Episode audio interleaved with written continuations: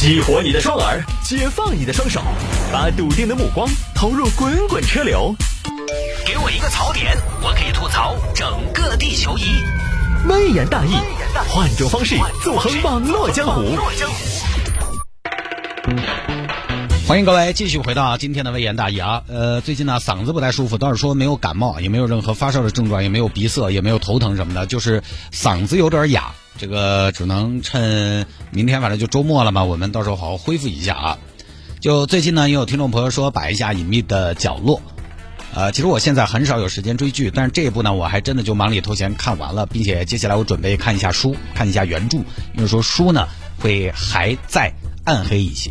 但是以我现在的作息呢，其实包括这部剧我也看得零零散散的，因为周一到周五回家就七点多晚上吃了饭就八点过点，十点多又要睡觉，中间你还要加班二十多号娃娃，对不对？这个非常脆弱的父子情嘛，还是要联络一下。你看一部剧，我起码不说一气呵成，像我们有些同事他可以真的就一天就刷六七集，我不得行。但至少你每天要开始，你开始了就要看一集嘛，完整的。但是，一集个把小时，我十点等孩子上床了开始看，我最多看半集。周末倒是想看，但周末下午，我只要不睡个大午觉啊，我一般晚上，我一般十一点过我也就瞌睡来了，我就坚持不下去了。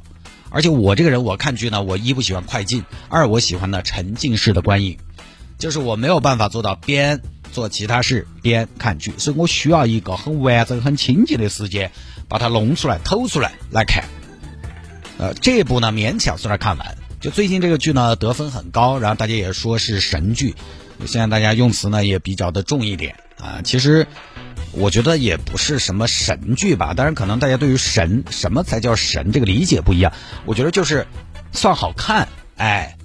我我觉得为什么大家觉得是神剧呢？就是可能在国产影这个影视作品里边这样来对比的话呢，可能觉得这部剧立意啊各方面它的基调啊，它这种拍摄手法呀、叙事的风格，包括它整个的氛围，跟我们平常看到不太一样。就是主要就是大家平常通过这种合法途径、合法的渠道看到的各种类型、各种题材影片的机会呢，相对比较少导致的。所以有那么一部比较出挑的。有点氛围诡异、凝重、暗黑色调的电视剧，就好像很难得。你看国内啊，往些年呢看的电视剧都是什么样的？你就上新播出的电视剧都是什么？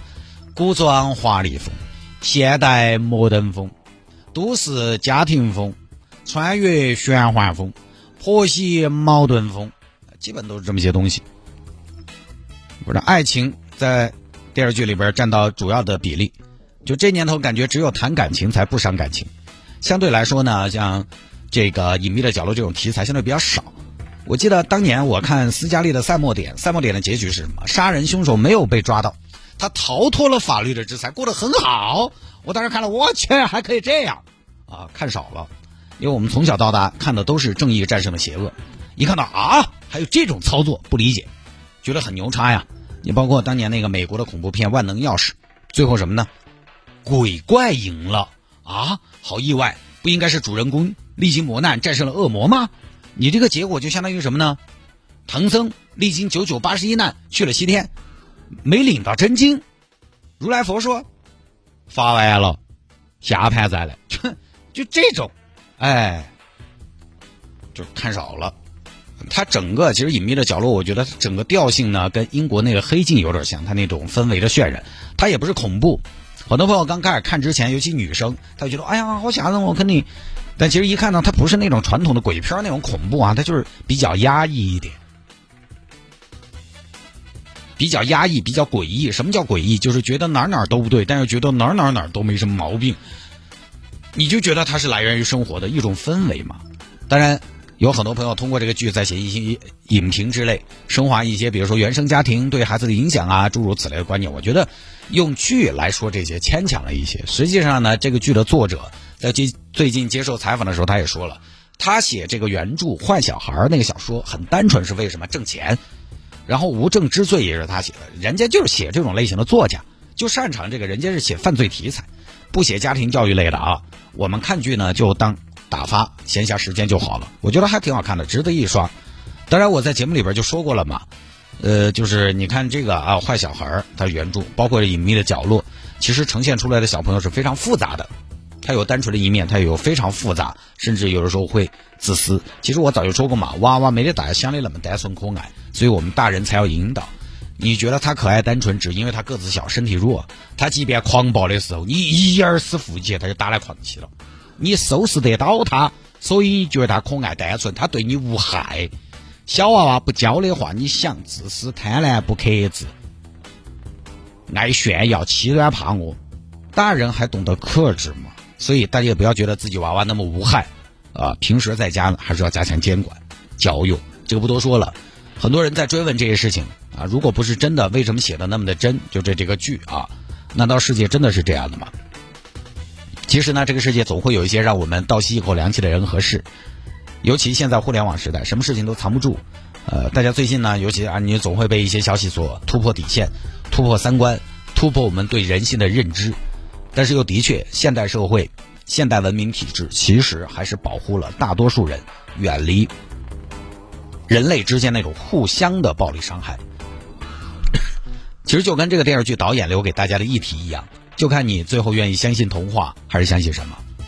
好吧，时间也差不多了，这儿马上周末了，一周呢没说饺子了，请大家允许我给大家隆重推荐一下陈日菁上架的大连海鲜水饺。最近有几个朋友给他评价。说我们儿子不吃饺子的，海胆水饺一次吃了八个。啊，我平时不爱吃水饺的，海胆呢还不错，还挺好的。啊，做了一个夸奖。然后我们的这个平台上呢，有个听众朋友说，二十个小朋友吃了十个，我四个，老妈四个，老公两个，意犹未尽。儿子说不忘我，天天听广播，饺子也算对得起这个价格，准备再买一盒扇贝试一试。这个呢，确实是收到这么多好评呢，也很开心。老少咸宜，我们现在卖了三千份左右，这里面很多是回头客，也就意味着呢，还是要经常在节目里说啊，因为有些朋友他没有体验过。